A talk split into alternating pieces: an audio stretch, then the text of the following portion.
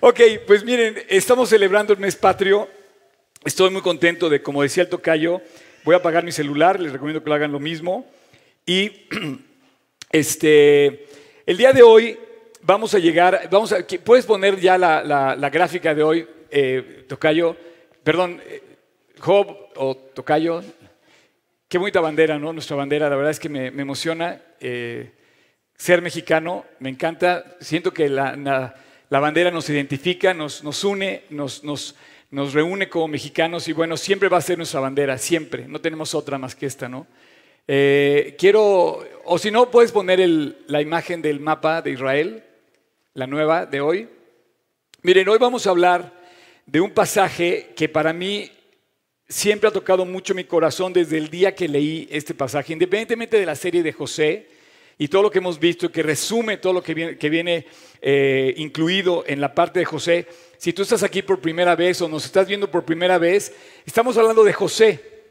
José, este hombre que mucha gente le conoce como el soñador, ¿verdad? Pero más que soñador, era una persona a quien Dios, en la que Dios trabajó y en la que Dios usó de tal manera que no solamente salvó a su nación, sino salvó a, todo. En aquel, aquel entonces salvó a través de Dios, Dios a través de él salvó a toda la humanidad, a, todo, porque él, digamos, había una gran hambre y bueno, toda la historia la hemos recorrido en los seis, cinco capítulos anteriores. Hoy es nuestro capítulo número seis. Este es el mapa de Israel y particularmente eh, quiero señalar la tribu de Efraín y la tribu de Manasés. Estas dos tribus son, son, son hijos de José, no son hijos de Jacob. De toda la repartición de las tierras en el mapa, cuando se reparte, José no tiene, no tiene este, digamos, territorio como tal, no vas a encontrar nunca la tribu de José en el mapa. ¿Y cuál otra más? A ver, ¿quiénes saben quién otra más no está? Hay otra tribu más que no está en el mapa. Leví. ¿Quién me dijo? Bien, muy bien. Un aplauso, por favor. La tribu de Leví no está en el mapa. ¿Por qué? Porque Leví, Leví estaba destinado a no tener herencia. Este, yo creo que, a ver, Cas, tú sí te puedes poner acá, véngase, Cas y Diego, véngase acá adelante. Quiero que estén allá, órale. Este, gracias por participar. Recuerden sonreír porque salen en la cámara. Y bueno, el caso es que eh, Leví no tiene territorio porque es una tribu que Dios le encargó el cuidado del templo en Jerusalén. Entonces le dijo, tú no vas a tener territorio, tú no vas a trabajar, no vas a cosechar, no vas a criar ganados, tú vas a dedicarte exclusivamente al templo en Jerusalén.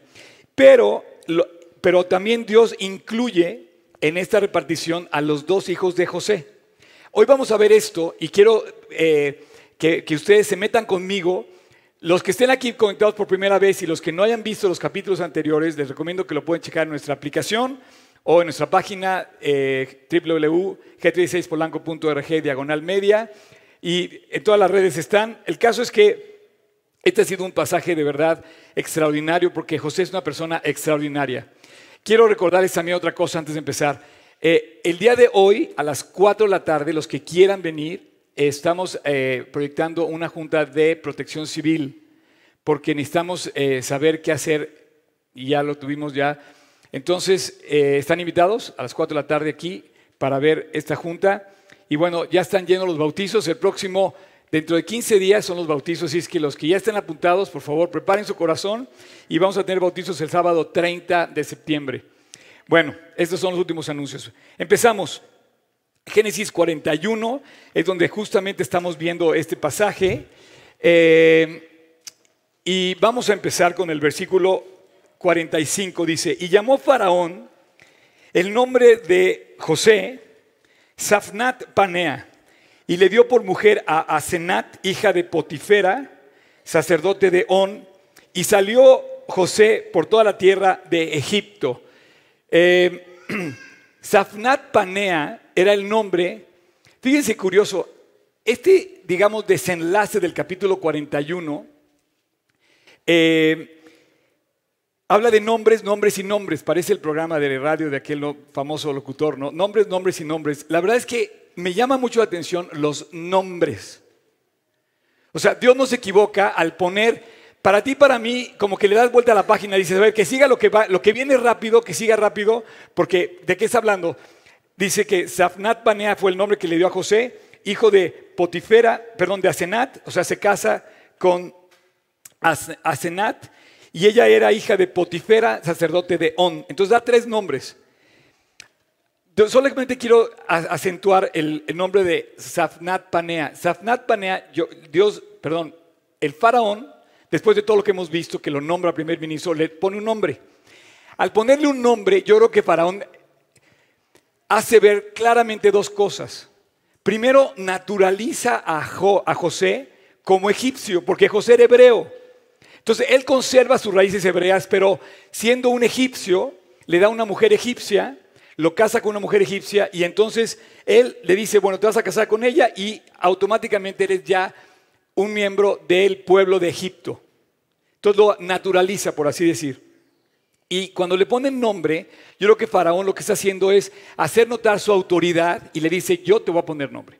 Como para que veas, vas a estar muy acá, vas a ser el primer ministro, pero yo soy tu rey, sobre todo, solamente sobre, sobre ti voy a estar yo, Faraón. Entonces le pone un nombre y yo creo que está acentuando su autoridad sobre José y está nacionalizándolo. Continuamos. Versículo 46. Ahora ahí les va. Era José de edad de 30 años cuando fue presentado delante de Faraón, rey de Egipto, y salió José de delante de Faraón y recorrió toda la tierra de Egipto. Curioso, hemos comentado a lo largo de estos capítulos que José representa a Cristo. Es una especie de Cristo, es una especie de Salvador, es una figura en donde Jesús se puede representar por lo que hizo. Egipto es el mundo, Israel es la tierra prometida, también para el creyente, y José es una especie de Salvador. De tal manera que, si tú te fijas, en esto también coincide, a los 30 años, él empieza su trabajo como primer ministro, y a los 30 años Jesús empieza su trabajo para ministrar a, a todo el mundo. Oficialmente a los 30 años comienza José y oficialmente comienza Cristo a los 30 años. El pasaje de del Evangelio dice así, recorría Jesús todas las ciudades y aldeas, enseñando en las sinagogas de ellos y predicando el Evangelio del reino y sanando toda enfermedad y toda dolencia en el pueblo. Y al ver las multitudes tuvo compasión de ellas porque estaban desamparadas y dispersas como ovejas que no tienen pastor. Entonces dijo a sus discípulos, a la verdad, la mies es mucha, mas los obreros pocos. Rogad pues al Señor de la mies que envíe obreros a su mies. Entonces vemos en el capítulo 41 de, Génesis, que José sale a los 30 años y recorre, dice, si quieres poner el, el versículo 46, Tocayo, dice, y recorrió toda la tierra de Egipto. Justamente él ve igual que ve Jesús a su nación. Dice que la ve y dice lo ve con una gran necesidad, porque dentro de siete años van a empezar las vacas flacas y él dice que recorre la tierra en el, en el momento que inician los siete años de vacas gordas, de, prosperidad, y empieza a trabajar como buen hombre de fe. Tú das cuenta que José no veía lo que tú y yo ya vemos, porque tú y yo ya leemos, ah, las siete vacas gordas, las siete vacas flacas, los años de prosperidad, los años de necesidad, pero él no. Él tenía una revelación de parte de Dios que iba a venir esta prosperidad y después iba a venir esta necesidad. Y él como buen hombre que cree, como hombre de fe, decide ponerse a trabajar inmediatamente. Y dice que recorrió toda la tierra de Egipto viendo la necesidad de cada uno, igual que como dice el Evangelio, que Cristo vio la necesidad del mundo. Entonces él recibe esa necesidad y empieza a, digamos, a programar su ahorro para los tiempos de hambre que venían. Fue diligente y fue un resultado de la fe que él tenía. Todo lo que tú y yo hacemos para Dios es resultado de la fe que tenemos.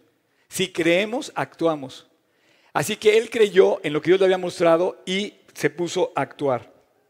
Ok. Versículo 47 al 49. Dice, en aquellos siete años de abundancia, la tierra produjo a montones. Y él reunió todo el alimento de los siete años de abundancia que hubo en la tierra de Egipto y guardó el alimento en las ciudades, poniendo en cada ciudad el alimento del campo de sus alrededores. Entonces, relata el pasaje lo que José hizo como administrando, programando, trabajando, administrando toda esa, digamos, cosecha. 49.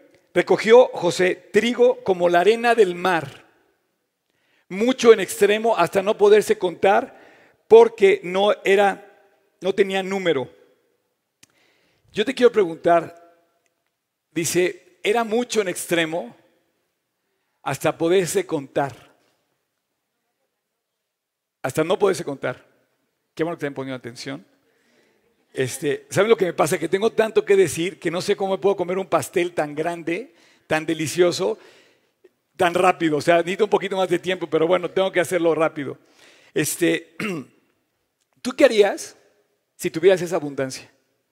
¿Qué pasaría si ahorita te sacas la lotería y te ganas 100 millones de dólares? Te voy a decir una cosa, los premios más altos que se han ganado la lotería, las, personas que han, ganado la lotería, los premios más altos de Estados Unidos, todos han sido tragedias. Nadie ha sabido administrar la abundancia. Es más difícil administrar la abundancia que administrar la escasez. Cuando tú tienes en abundancia, desperdicias. Y tan fue así que toda la nación desperdició, porque él solamente quintó, solamente tomó la quinta parte de la cosecha. Los demás pudieron haber hecho lo mismo. Les quedaban las otras cuatro quintas partes a toda la nación. Y los demás, todos, lo dejaron correr. Y yo creo que el mensaje era muy claro, porque José sabía y había dicho esto.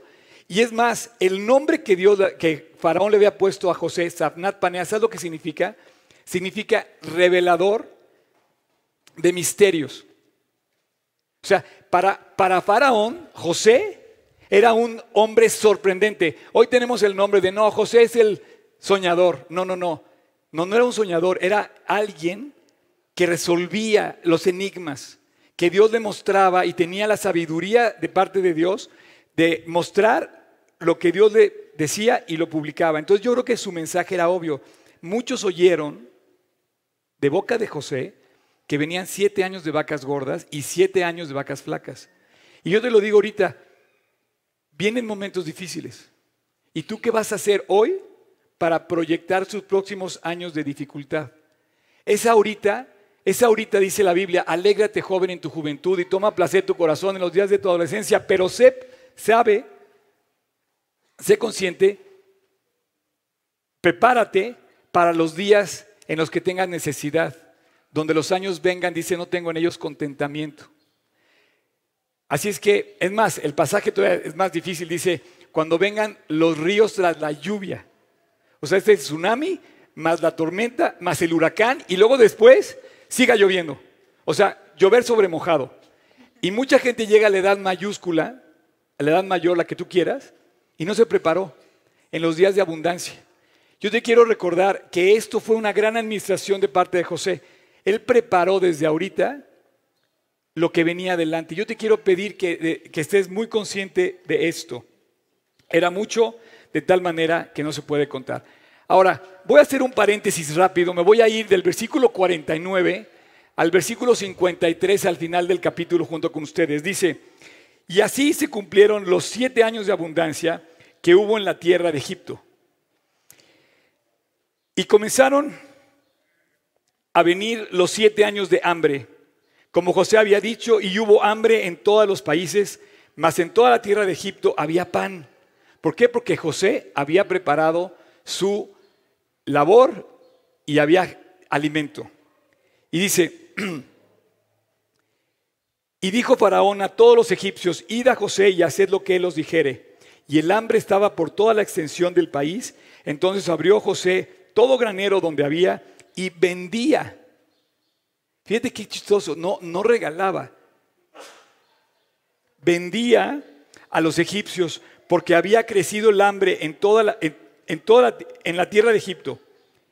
Y de toda la tierra venían a Egipto para comprar de José, porque por toda la tierra había crecido el hambre.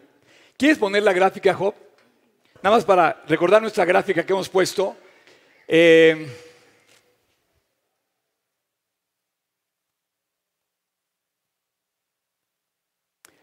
Juanito, dale cuerda ahí al tocayo, por favor. Ahí está. Esta es nuestra gráfica. ¿No está increíble? Está increíble. Miren, estamos aquí la semana pasada. Cumple 30 años, lo nombran gobernador. Este es el pasaje que vimos. Estamos a partir del capítulo que sigue y estamos viendo los siete años que siguen. A los 37 años se acaban las vacas gordas, digamos la prosperidad, y empiezan siete años de profunda escasez que Dios le llama en la revelación no lo quites por favor, le llama las vacas flacas o las espigas menudas y apagadas y tristes y vacías y quemadas por el viento solano.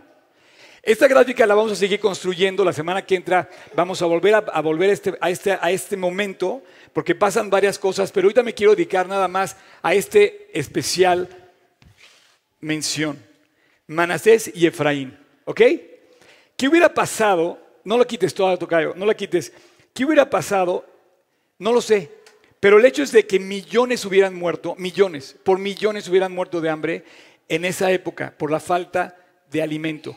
Duró siete años la abundancia y duró siete años la escasez. Tan fuerte fue que pasó el tiempo y se acabaron todos los recursos, se acabó toda la tierra y la gente empezó a vender su misma vida, se empezó para salvarse. Así es que esto fue muy hermoso porque Dios le reveló, por un lado le reveló a José lo que iba a hacer, y Dios nos está revelando a todos nosotros, nos está revelando una cosa que va a pasar. Te lo digo, la revelación te la digo, vas a morir. Es una revelación muy sencilla de decirte y creo que es muy lógica. Vienen tiempos de hambre, vienen tiempos de necesidad, vas a morir, voy a morir. ¿Cómo vamos a enfrentar esa época de necesidad, de vacío, de, una salvación? ¿Qué pasa cuando lleguemos a los tiempos en, donde Dios toque la puerta y si te toca partir? Pensamos los hombres, pensamos que nunca se va a acabar la vida, pero se va a acabar. Y nos está revelando Dios por anticipado que vienen tiempos de necesidad en tu vida de un Salvador. Tiempos de necesidad de limpieza, tiempos de necesidad de perdón, de arreglo, de reconciliación con Dios. ¿Y qué hubiera pasado? Millones hubieran muerto si, si Dios no revela a través de José esto. Y también hubiera pasado que millones hubieran muerto si este hombre no hubiera sido fiel y se hubiera puesto a trabajar. Así es que Dios te está llamando a ti también para ser fiel en estos momentos y compartir. Si ya tienes a Cristo, compartirlo. Y si no lo tienes, Dios está advirtiendo que vienen tiempos en donde tú vas a necesitar un Salvador. Tú no te puedes salvar. Necesitamos un Salvador. Y es más, por favor, tomen su Biblia y véanlo, porque no me crean todo lo que yo les digo, pero está en la Biblia. La Biblia, dice que nos quedan cada vez menos tiempo para partir. Hay un poema que estaba leyendo el otro día de un creyente que dice, Dios, ya me falta menos para estar contigo. Seguro que te falta menos, menos que ayer, te falta menos. Ok, versículo 50.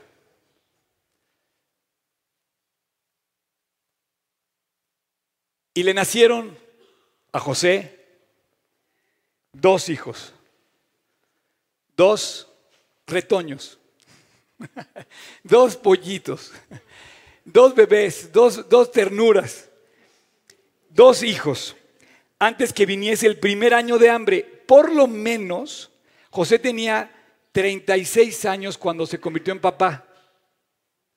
Ellos nacieron cuando todavía había abundancia. Eran los, niños que cuando, cuando, cuando se acuerdan que en su, que en su casa en la mañana tenían chofer y tenían todo así, tenían como la alberca llena y cosas así, por el lujo del palacio, ¿no? Te puedes imaginar estos niños que nacen con toda la provisión y más, el lujo y todo eso. Y dice, a los cuales le dio a luz a Senat, hija de Potifera, sacerdote de On, y vuelve a repetir los nombres. Y hace mucho hincapié este pasaje en los nombres. Así que en Egipto estaban nombrando, habían nombrado a José primer ministro, Dios estaba prosperando su vida de manera increíble, y allá su familia, los que lo habían vendido, estaban en Canaán ni se imaginaba, no tenía la menor idea lo que estaba pasando. Quiero decirte que fue tan notoria la posición que él tomó que seguramente en Canaán, Jacob y sus, y sus hijos, los hermanos que vendieron a José, oyeron del nombramiento del nuevo ministro. Seguramente dijeron, oye, allá en Egipto acaban de, porque era la potencia del mundo, es como si ahorita dijeras, acaba de, de tomar posesión Trump, o sea, sabemos, dijeron, oye, allá en Egipto acaba de tomar posesión Safnat Panea, es el nuevo regente, primer ministro, gobernador. Imagínate que ellos estaban en Canaán acá con sus ovejas y todo, y de repente, ah, mira, ya no tenía la menor idea que ese señor era su hermano, el que habían vendido. No tenía la menor idea. Y bueno, empezó, la, empezó el hambre, pero quiero que enfoquemos aquí, en este momento, que va de este pasaje hasta el versículo 52, nos salimos de la crisis de las vacas y de las, todo esto y entramos en los nombres. Quiero que nos concentremos, por favor, en estos dos nombres. ¿Alguien se llama Efraín que esté aquí? ¿No? ¿Nadie? Bueno, si tú estás viendo y te llamas Efraín, escríbenos. Yo me llamo Efraín. Vas a saber lo que significa tu nombre. Así es que dice, capítulo 41, versículos 51 y 52. Dice, y llamó José el nombre de su primogénito Manasés. Porque dijo, Dios me hizo olvidar todo mi trabajo y toda la casa de mi padre. Te quiero pedir que en tu vida y en tu corazón, ahí en tu corazón, en tu, en tu ser, subrayes esa palabra, olvidar, por favor. Subrayenla. Versículo 52 dice, y llamó el nombre del segundo Efraín porque dijo, Dios me hizo fructificar en la tierra de mi aflicción. O sea, tú imagínate, también simbólicamente, y subraya fructificar en tu corazón. Este hombre, Dios no había trabajado en su corazón en vano. Cuando le nacen dos hijos, a uno lo nombra Manasés y a otro lo nombra Efraín. ¿Sabes lo que es un nombre? Eh, aquí hay una enseñanza muy profunda, que es la que yo me refería y que quiero, me estoy saboreando desde años, que quiero compartir con ustedes, acerca de cómo enfrentar los problemas. El creyente que se mantiene al lado de Dios, a final de cuentas, recibe una enseñanza muy fuerte. Este hombre había sido fiel por años, 20 años cuando menos. Y sus hijos les pone Efraín y Manasés. Es el resultado de lo que él aprendió, de lo que Dios forjó en su carácter, en su corazón, y forjó un hombre de oro, un, hombre de fe. Eh, estos dos fueron tan importantes que Jacob, el abuelo, lo vamos a ver después, pero recordemos, el papá de José, todavía no sabe, pero los va a bendecir. ¿Te acuerdas esa, esa parte donde los va a bendecir, los llama y les cambia las manos? Y al mayor le da la bendición del menor y al menor le da la bendición del mayor. Y José le dice, oye, no papá, pero... Y dice, así es donde quiero. Y entonces Jacob está cobrándose la que hizo él mismo a su hermano Esaú. Y todo este relajo que hubo. Bueno, Efraín y Manasés tienen una posición tan importante que el abuelo los adopta como herederos de Israel. Y en la distribución de las tierras de Israel los nombra a ellos dos en lugar de José y en lugar de Leví. Entonces, si tú, tú ves la repartición de todas las tribus, hay 12 tribus, de las cuales una es Manasés y una es Efraín. Manasés quizá creo, a reserva de que eh, creo que es la más grande, el más, grande territorio que recibe. Y Efraín está ligeramente colindando con Manasés. Esto lo vamos a ver después. Si quieres poner un mapa, nada más para volver a poner el mapa, no sé si lo tienes nada más para ver esto. Pero Jacob, digamos, los adopta ¿No tienes el mapa solo? Sin el, sin el, eh, pero bueno, aquí te ves la tribu de Manasés, la tribu de Gad, la tribu de Efraín. Eh, el mapa está incompleto, pero tú ves aquí la, la, es un acercamiento a las dos tribus, Manasés y Efraín. ¿Por qué? Jacob los adopta y los hace herederos, de tal manera que los pone al nivel de sus otros hijos. Ahora, si no lo tienes, no hay problema, ¿eh? Está bien. Eh, ¿Qué pasa? Lo primero, te voy a enseñar, voy a tratar de transmitir lo primero que hay un nombre. Yo no te conozco, ¿cómo te llamas? Sandra. Mucho gusto, Sandra. Yo soy Oscar. Algunos ya los conozco. y luego se me olvidan los nombres, por favor, perdónenme cuando se me olvidan. Pero si algo, si algo es el primer approach con una persona, es un nombre. No te pregunté tu apellido, te pregunté tu nombre. Ni me vas a decir tu apellido, me vas a decir tu nombre. Me llamo María, me llamo José, me llamo Eduardo, me llamo Pedro. Lo primero que tú haces con una persona es preguntarle su nombre. No te preguntas, oye, ¿qué apellido tienes? No, no, no, no. Es más, te voy a decir algo, los apellidos siempre han sido secundarios. Lo que siempre se ha mantenido es primero el nombre. En la antigüedad tenías un nombre. El apellido vino después y el apellido es asignado. El apellido es diferente al nombre porque el apellido sí te toca igual que todos los demás. Ya sabes quién eres porque eres hijo de tal y entonces te toca el apellido de tu papá y de tu mamá, ¿no? Pero tu nombre eres tú. Tu nombre eres tú. Te identifica de tal manera que te da una identidad. Aquello que eres y solamente tú lo eres. Mis hermanos se apellidan igual que yo, pero se llaman diferente que yo. Y cada uno, y tus hermanos se llaman diferente que tú, y cada uno es especial. Pero lo especial no se lo da el apellido, te lo da el nombre. ¿Sí me explico? Por ejemplo, em, en muchas culturas este, nunca existió el apellido. Y por ejemplo, yo me apellido Benson, mi segundo apellido Benson, y quiere decir hijo de Ben. Así, así de fácil. Pero esto de los apellidos ha venido a ser más para acá que para allá. Entonces, cuando él nombra Manasés y Efraín, está nombrando la característica de un nombre propio que de hecho no lo tiene ninguna otra cosa más que el nombre. De hecho, en, francés es prénom, es un nombre que se le da a esa persona, en inglés es given name, o sea, es un nombre que también se le da, y en español es el nombre propio, ¿ok? Así es que el apellido sí lo heredamos, pero el nombre no. Quiero antes de meterme eh, al tema, darte un ejemplo rápido. Ese nombre tiene un significado, por ejemplo, Isaac, ¿qué quiere decir? Ok, ahí van con el, con el, ¿cómo se llama? Con la trivia, ahí van. Abraham, Abraham, por ejemplo, en hebreo es Abraham y en árabe es Ibrahim. Y quiere decir padre de multitudes porque le cambia el nombre de Abraham a Abraham y le quiere decir que era padre de multitudes porque a los 100 años él se convirtió en papá. Así es que les voy a decir otra trivia. ¿Quién, ¿Cuál fue el primer nombre en la Biblia? Nombre. Adán. De varones. ¿Y de mujeres? Eva. O sea, sí hay nombres. O sea, no empieza la historia sino un nombre. Y entonces el hecho de que aparezcan estos dos personajes en la Biblia es muy importante. Así es que los nombres propios revelan, te llevan y te determinan en cierta manera tu vida. Se dice mucho de la persona cuando tomas el nombre, automáticamente recorres a entender quién es esa persona. Delata tus gustos, delata tu cultura, delata el orden, digamos, social y en este caso delata también tu futuro.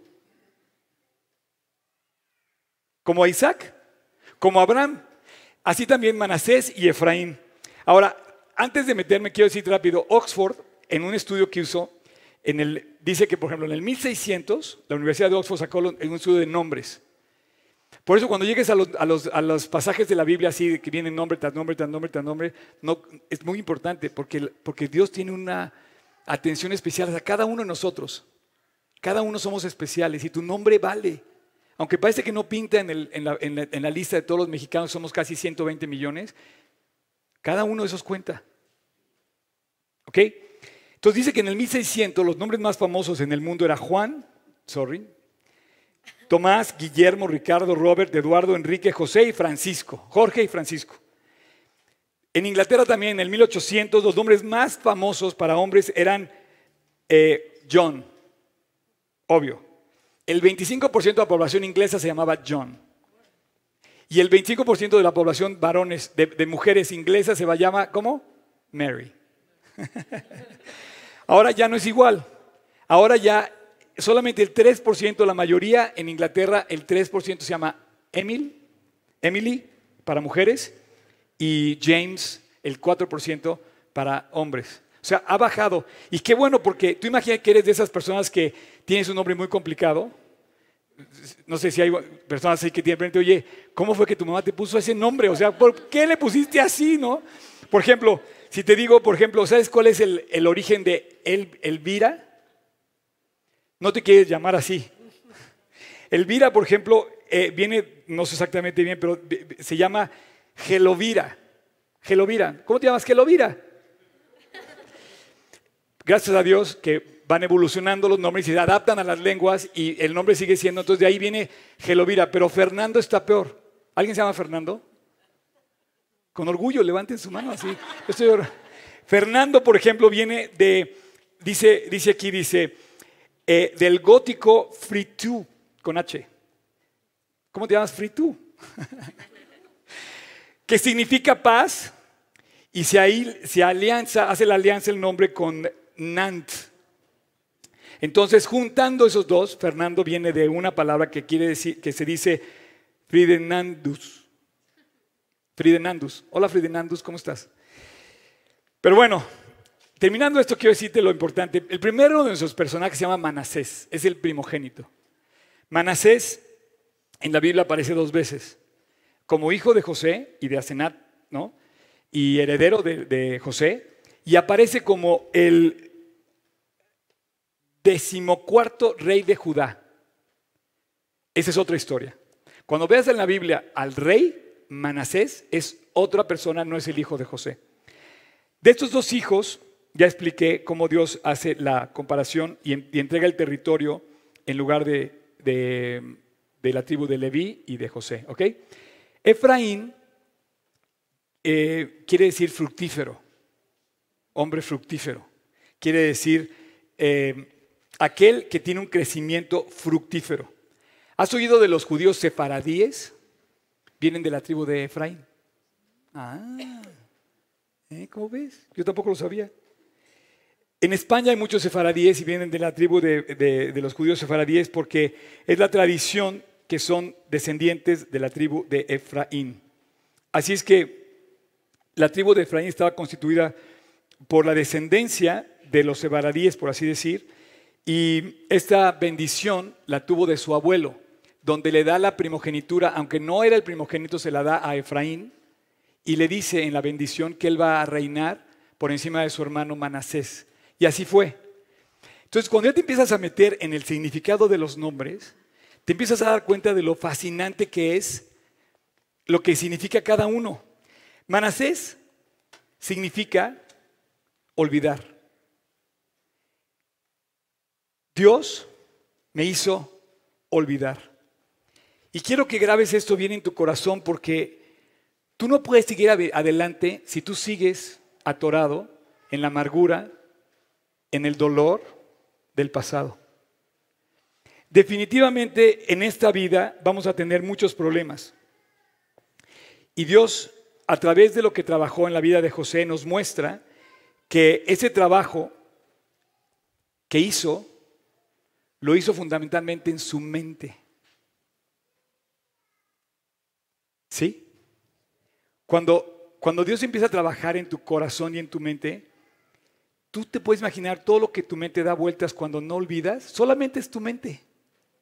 Cuando dice se me hizo olvidar, es que me hizo olvidar, quiere decir que trabajó en la mente de José para que olvidara.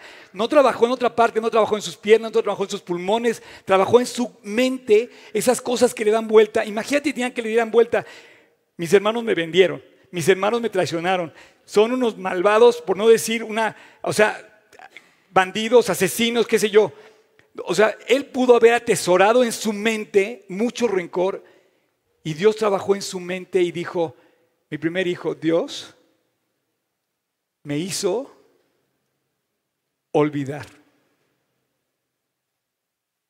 No sé si cachas lo que te quiero decir, pero es indispensable que esas cosas malas y terribles que nos han pasado, las dejemos en su día. No lo traigamos a este día.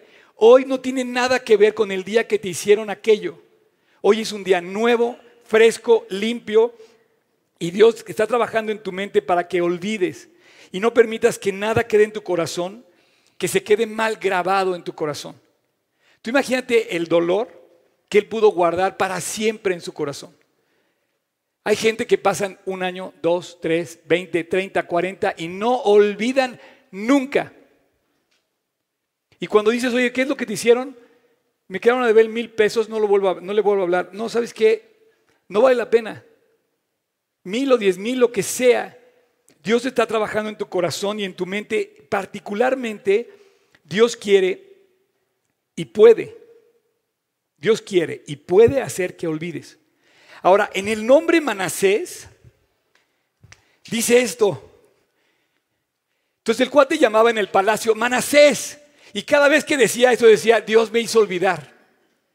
No tengo rollos en mi corazón, no tengo problema, estoy feliz, confío en Dios, no me acuerdo del rollo. Eso es increíble. Está diciendo que en la mente de este hombre Dios trabajó de tal manera que fue Dios quien lo hizo olvidar. Si tú no dejas a Dios trabajar en tu corazón, vas a seguir recordando, vas a seguir amargado, vas a seguir cargando en tu mente, en, solamente en nuestra mente pasa esto. Pero Dios dice que nos permite olvidar. Este es un testimonio increíble del trabajo de Dios en la vida de José. Cuando sale este pequeñito, lo primero que dice es, voy a honrar mi fe, voy a honrar a mi Dios. Después de todo lo que he recibido, finalmente lo pone y dice, se va a llamar Dios me hizo olvidar. Cuando tú no puedes olvidar, te voy a decir qué pasa. Y me puedes corregir, me puedes escribir y decir, Oscar, no tienes razón. Cuando tú no puedes olvidar es porque tú estás cargando, es porque tú estás guardando, es porque tú estás recordando, es porque Dios no ha podido trabajar en tu corazón. No sé si checas la diferencia. Cuando tú no puedes olvidar, no estás poniendo tu confianza en Dios. Estás queriendo la venganza, cobrarte la cuenta, pagar, que te paguen lo que te deben. Cuando tú no puedes olvidar, estás dejando que tu fuerza se cobre la deuda. Y eso no va a ser nunca posible. Pero cuando Dios te permite perdonar, estás dejando que Dios se encargue de cobrar la deuda. ¿No dice eso la Biblia? Dice, mía es la venganza, dice el Señor, yo pagaré. Así que si tu enemigo tiene hambre, dale de comer. Si tu enemigo tiene sed, dale de beber. Qué curioso, vamos a verlo en los próximos capítulos, que José llega y los invita a comer a sus hermanos. Y les pone, les da de comer. En fin, ese es el tema de la siguiente semana. En esta vida está llena de problemas. Si tú no olvidas, te vas a amargar. ¿Sabes lo que es increíble de un niño? Que todavía no guarda rencor. Pero con el paso del tiempo, la gente empieza a guardar rencor porque no olvida, se empieza a quedar atorada en las cosas que le hicieron y no olvida. Y entonces te das cuenta de la diferencia entre un corazón de un niño que no tiene nada que guardar en su mente y con el paso del tiempo te vas haciendo cada vez más duro y más infeliz y más amargado. Es una realidad. Olvidar siempre viene antes de lo que sigue. ¿Sabes lo que sigue? El segundo hijo, Efraín. Es una premisa impresionante, porque el que sigue eh, es lo que significa Efraín. Efraín significa Dios es el que me hace fructificar. Y yo podría cambiar un poco aquí. Me gustaría que los del worship suban, por favor. A mí me gustaría cambiar esta palabra un poquito como traduciéndola hacia nosotros. Dios me hizo fructificar en medio de la aflicción, que de hecho es lo que dice. El pasaje dice, Dios, ¿puedes volver a poner, por favor, el versículo 52? El pasaje dice, y llamó el nombre del segundo Efraín, porque dijo, Dios me hizo fructificar en la tierra de mi aflicción. O sea, Dios puede hacerte prosperar en las peores circunstancias. Lo que pasa es que no hemos dejado a Dios trabajar. Pero si tú aprendes y si yo aprendo la lección de José, Dios nos va a hacer prosperar aún en los tiempos más difíciles de nuestra vida. Y este es Dios. Este es Jesús. es el Dios que hace milagros, es el Dios a quien servimos y que podemos saber que en medio de cualquier circunstancia que nos pase, ¿sabes qué hizo José cuando vivió? ¿Sabes por qué no tuvo resentimientos? ¿Sabes por qué no tuvo rencores? Porque confiaba en su relación con Dios. Sabía que en medio de tanta dificultad, en medio de la prisión, en medio de, la tragedia que estaba viviendo, sabía que Dios le podía dar aún, aún en las condiciones en las que se encontraba, bueno, nada más te voy a recordar, estaba en la cárcel. No sé si has sabido últimamente que uno que salga de la cárcel al día siguiente esté como primer ministro. Bueno, está faltando, está, hay falta quien escuche en la cárcel esto y le crea a Dios. Porque estoy seguro que Dios lo puede volver a hacer en cualquier momento. Y lo puede hacer contigo. Efraín significa Dios me hizo fructificar. Y no, no puede venir antes fructificar. Tú no vas a fructificar si no olvidas. Curioso que vino después, o sea, fue el segundo hijo. Lo primero que había en el corazón de él es que Dios le había hecho olvidar. Pero después de que olvidas, empiezas a prosperar. Cuando perdonas empiezas a prosperar. Cuando, cuando dejas atrás lo que te hizo daño, empieza el fruto a venir en tu vida. Esto del fruto en los creyentes es algo increíble. Mira, yo te voy a decir una cosa, no eres perfecto ni yo soy perfecto. Dios no quiere que seas perfecto, Dios no quiere que seas eh, un santo. Te va a llevar a hacerlo, pero no, quiere, no te pide eso. Dios te pide que, vengas como estás y te acepta y dice, te voy a hacer fructificar te voy a usar. Voy a hacer que tu vida, como oraba ahorita el tocayo, que tu vida valga en México. Que seas uno de esos mexicanos que aporta a la nación. En la mente de José, en la mente de José, había olvidado y entonces trabajaba dos cosas. En su mente estaba una profunda confianza en Dios. Imagínate la limpieza de este hombre su mente solamente tenía confío en Dios, estoy confiado que Él lo puede hacer. Dios tiene control, Él me va a sacar adelante, Dios está conmigo, Dios está trabajando. En su mente vivía su fe, no recordaba la tragedia. Solamente recordaba cómo Dios lo había sacado adelante. Imagínate ahora que le pone el nombre y decía Dios, claro, todo tenía un propósito. 13 años en la cárcel valieron la pena porque ahora tú me estás nombrando primer ministro. Preparé dos versículos para terminar mi prédica. ¿Puedes poner el de Efesios, por favor, Tocayo? Esto es, esto es lo que Dios trabaja en la mente de los corazones de las personas. Dice, alumbrando, alumbrando los ojos de vuestro entendimiento, para que sepáis en tu mente cuál es la esperanza a la que Él os ha llamado. La esperanza, la esperanza que Dios tiene para ti y para mí. ¿Sabes cuál es la esperanza?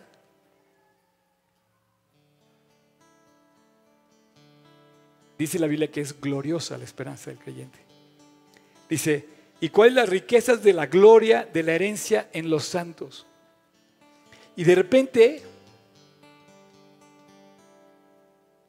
en el versículo 19 y dice, y sepas cuál es la super inminente. ¿Cuándo, fue la última vez que oíste esa palabra? Super inminente. Super inminente. Por favor, grábalo también en tu corazón. Super inminente. No, no es inminente, no es eminente, es super inminente. Dice, grandeza de su poder. La Biblia describe que lo que va a hacer Dios es súper inminente, grande en tu vida. Dios va a hacer algo súper grande en tu vida. Y lo describe con esas palabras textuales. La, versión original de la Biblia 60 dice, para que descubras la súper inminente grandeza de su poder. Todos los que han creído en Cristo saben que Dios es súper inminente poderoso. No nada más es poderoso, es súper inminente poderoso. Tienes un problema, platícaselo a Dios. la super inminente grandeza de su poder va a empezar a trabajar en tu corazón. Dice, para, que, para nosotros los que creemos, según la operación del poder de su fuerza. Dios no es pequeño, Dios es súper inminente. Ese es el Dios que te estoy predicando. Ese es el Dios creador del universo. Dice que habló y se hizo el universo. Entonces José caminaba en su mente y decía, no, ya no voy a recordar lo que me hicieron. Más bien voy a recordar el poder súper inminente de Dios. Yo te quiero pedir que nunca olvides a Manasés y a Efraín, los hijos de José, porque Dios tiene un mensaje tremendo para tu corazón. En la prueba, en la dificultad, Dios te va a hacer olvidar y Dios te va a sacar adelante. Y quiero terminar, Tocayo, nada más eh, puse la versión contemporánea, por favor, es que quiero que veamos esta versión. Con este versículo que de hecho si te asomas a esa pared de allá, lo grabamos en esa pared porque se me hace, se me hace la vida de un creyente. Dice, pero bendito Dios, bendito el hombre que confía en mí, dice el Señor. Bendito el hombre y también la mujer, ¿eh? que pone en mí su confianza. Versículo 8. Ese hombre, ese hombre es como José José es un árbol plantado. ¿Sabes qué es la bendición que le da Dios? Eh, eh, se la da eh, Jacob a, los hijos. Eres una, dice, eres un árbol de vida, le dice. Eres un fruto que, que, que crece. Cuando lo bendice a José, le dice, tú eres ese árbol. Dice, es un fruto plantado junto a los arroyos, echas raíces en sus corrientes y no se da cuenta cuando viene el calor, porque sus hojas están siempre verdes. Hasta ahí es el hombre que vive bebiendo del arroyo que está junto a su vida, ¿no? Pero después describe ya, ya no, ya no habla de un árbol. Si tú dejas de regalar un árbol, se seca, pero no un creyente. José se pudo haber secado 13 años en la cárcel. Y dice, y en los años de sequía no se marchita ni deja de dar fruto. Ese es un creyente. Te que te pongas de pie, por favor. Y voy a terminar mi plática. Te quiero simplemente recordar, no lo quites, Tocayo, no quites el versículo. Es más, si puedes borrar lo que sigue, lo que está antes y dejar nada más en los años de sequía, no se marchita ni deja de dar fruto. Me gustaría preguntarte en estos años de vacas flacas, en estos años de sequía en tu vida, en estos años de tragedia, de dolor, en estos años donde ves que no podemos cargar las dificultades, en estos años donde no corre la vida como corría antes en tu vida, en los años de sequía, te pregunto si has dejado marchitar tu corazón, si tu vida está seca, si me estás escuchando, yo te quiero pedir que pienses eh, cómo se encuentra tu corazón. No sé cómo te llamas, pero independientemente del nombre que tengas, Dios te quiere dar un nuevo nombre. Uno de esos es perdón. Dios me hizo olvidar. Y el otro Dios quiere que florezcas. No sé si me cachas, pero esto es para ti. José ya murió. Manasés, Efraín ya están, pero Dios está llamándote a que te encuentres con Él. Yo voy a terminar con una oración y quiero pedirte que en esta oración te concentres en tu corazón, en tu relación con Dios y vea si está seca o está dando frutos. Y si tú ves que tu vida son esas espigas secas, huecas, vacías, que se están comiendo tus días sanos, ¿sabes cuánta gente hoy, sus vacas flacas, se comen lo bueno de la vida? El rencor no, se deja, no te deja amanecer. La amargura no nos deja seguir adelante y seguimos atorados en las cosas que nos hicieron. Pero si tú quieres encontrar hoy la vida de Cristo, Él la dejó en la cruz, donde hay perdón y donde quiere hacer tu vida florecer. Así es que te voy a pedir que cierres tus ojos, inclines tu rostro y te voy a invitar a hacer una oración a ti. No te voy a forzar, te voy a invitar. Si quieres, este es tu momento con Dios. Pedirle perdón, reconciliarte con Él y entregarle todas tus cargas, dejar todo en sus manos, porque en su amor Él fue a la cruz a morir por ti y por mí. Si tú quieres, este es tu momento. Ahí en tu interior, te voy a pedir que en silencio, si tú quieres, repitas conmigo esta oración. Señor Jesús, perdóname. Yo soy el problema. Y hoy quiero pedirte que me limpies y que me cambies. Te quiero pedir, Jesús, perdón de todos mis pecados. Y quiero pedirte, Dios, que entres a mi corazón. Quiero que estés sembrado en mi vida y a partir de hoy caminar junto contigo todos los días de mi vida hasta el día que esté contigo. Entra a mi corazón, Jesús. Límpialo y cámbialo. Quiero caminar contigo desde ahora hasta el día en que esté en eternidad contigo. Gracias, Jesús. Gracias porque tienes un plan. Gracias porque me escuchas. Gracias porque tu presencia puede estar en mi corazón. Y hoy te recibo en mi interior como mi Señor y como mi Salvador. Te lo pido en tu nombre, Jesús. Amén.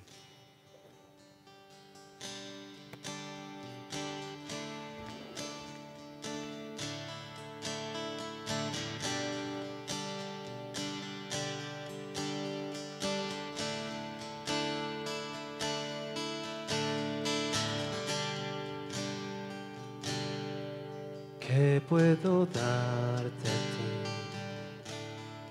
¿Qué puedo ofrecerle al Rey por este amor sin fin? Por tu misericordia en mí. A Jesús, Él me escuchó, resucitó, vida me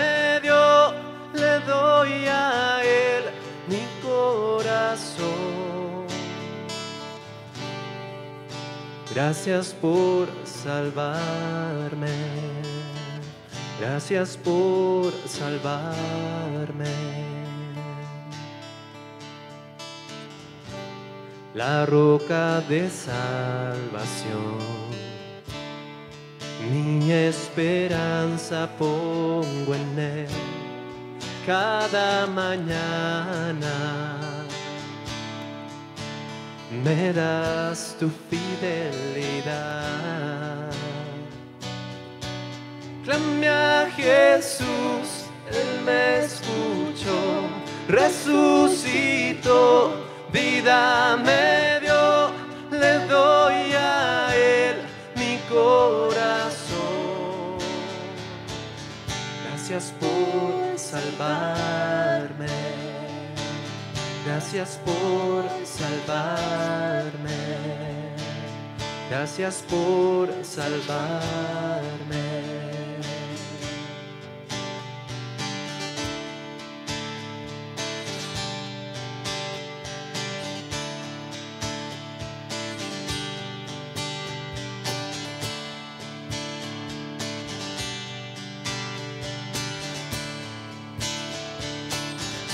Vida en la cruz, sufriste para abrir camino a Dios. Victoria al resucitar. Somos hijos de Dios, salvados por ti. Victoria de la cruz. Somos hijos de Dios, salvados por ti. En la cruz. Somos hijos de Dios, salvados por ti. Victoria al resucitar. Somos hijos de Dios, salvados por ti. Tu vida diste en la cruz, sufriste para abrir camino a Dios. Gracias por salvarme. Gracias por salvarme. Gracias por salvarme. Gracias por salvarme. Clame a Jesús, Él me escuchó, resucitó, vida me dio, le doy a Él mi corazón. Gracias por salvarme.